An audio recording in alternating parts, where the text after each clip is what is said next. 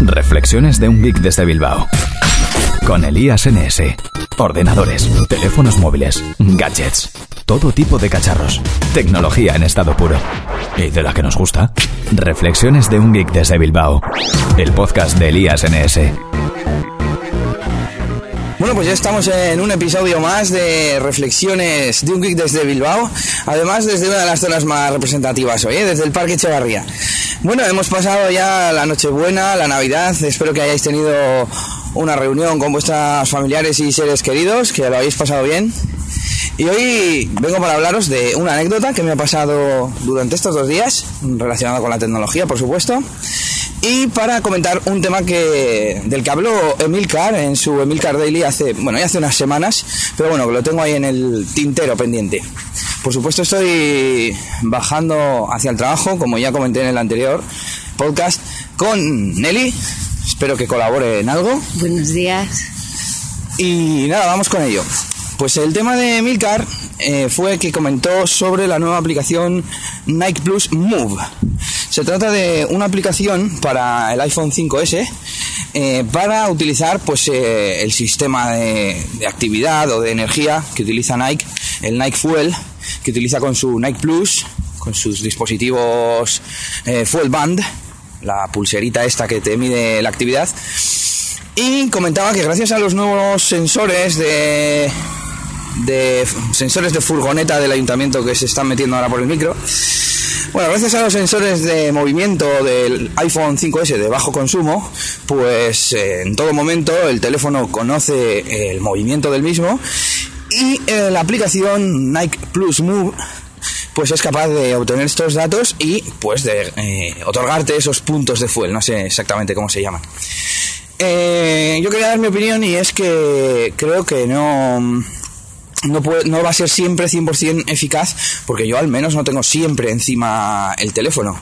Eh, sí que suelo tener encima, por ejemplo, me parecería una buena idea si fuese un dispositivo que lleve siempre encima, como una pulsera, como incluso una pinza de, de este estilo de, de, tracking de actividad. O un reloj, porque yo o creo un... que reloj lleva un montón de gente y sería ideal. De hecho, Nelly, yo ya dije en su día que los smartwatch y los dispositivos de actividad se iban a fusionar y así lo hemos visto pues en, en, algunos ejemplos como el Samsung Galaxy Gear que incorpora monitoreador o como se diga en castellano de actividad, monitorizador de actividad. Y bueno, hombre, no está mal, como siempre, avanzar, aprovechar y hacer que la gente se tenga que gastar menos dinero. Y para gente que no sea muy exigente puede, puede que le venga bien, pero bueno, yo creo que no, para alguien que quiera más fidelidad en, en los datos, pues necesitará un sensor independiente para, para tal mm, fin. ¿Estás sintonizando? Bueno, bajándote un MP3, ¿no? O como narices se dice en un podcast. El caso es que estás escuchando Reflexiones de un geek desde Bilbao, Elías NS. Y bueno, vamos a contar ahora la otra anécdota que nos ha pasado, pues este, iba a decir este fin de semana, pero no, estos dos días de fiesta. Bueno, en mi casa nos juntamos en Nochebuena del orden de 40 personas, tradicionalmente, y siempre hay una pila de niños por ahí. Bueno, y este año, uno de los últimos, más o menos últimos en incorporarse a la familia, pues tenía un tablet que utilizaba principalmente para jugar, un tablet Android de, de gama baja, pequeñito. Pero eh, tenía un problema y es que se estaba quedando sin espacio. Quería descargarse una aplicación para los Invisimals, estos eh, bichejos de realidad aumentada. Y, y, bueno, pues fue tan sencillo como dirigirse a los ajustes de Android, eh, al almacenamiento y ver que la situación era que disponían de una especie de dos particiones, ¿verdad, Nelly? Sí, la verdad es que no tenía mucho sentido porque no tenía tarjeta SD. Exactamente, tenía dos particiones de memoria interna, aparecía como almacenamiento interno y un poco más abajo otra vez, almacenamiento interno.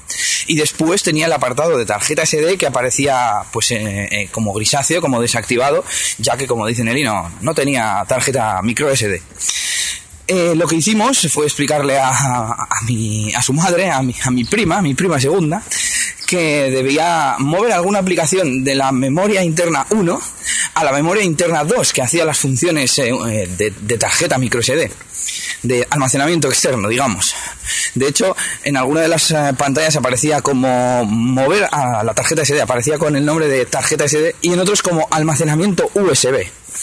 En fin, en cualquier caso le expliqué que podía mover algunas aplicaciones a esa memoria secundaria y así liberar espacio en la primaria. La, de hecho, la, primaria le tenía como al 85% y la secundaria pues al 20% de capacidad o algo así.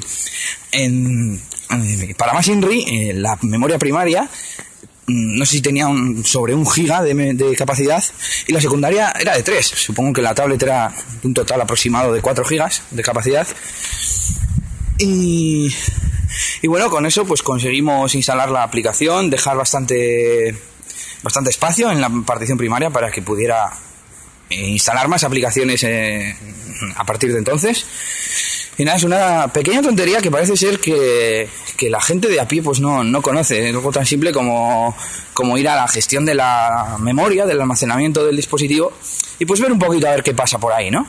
Ver qué es lo que nos está ocupando, qué es lo que no nos está ocupando. También me dijo que había muchos juegos que no estaba utilizando y no los, no los borraba, simplemente decía, no los uso y ya está. Y con eso, pues como que se piensan que ya ese juego no está, ¿no?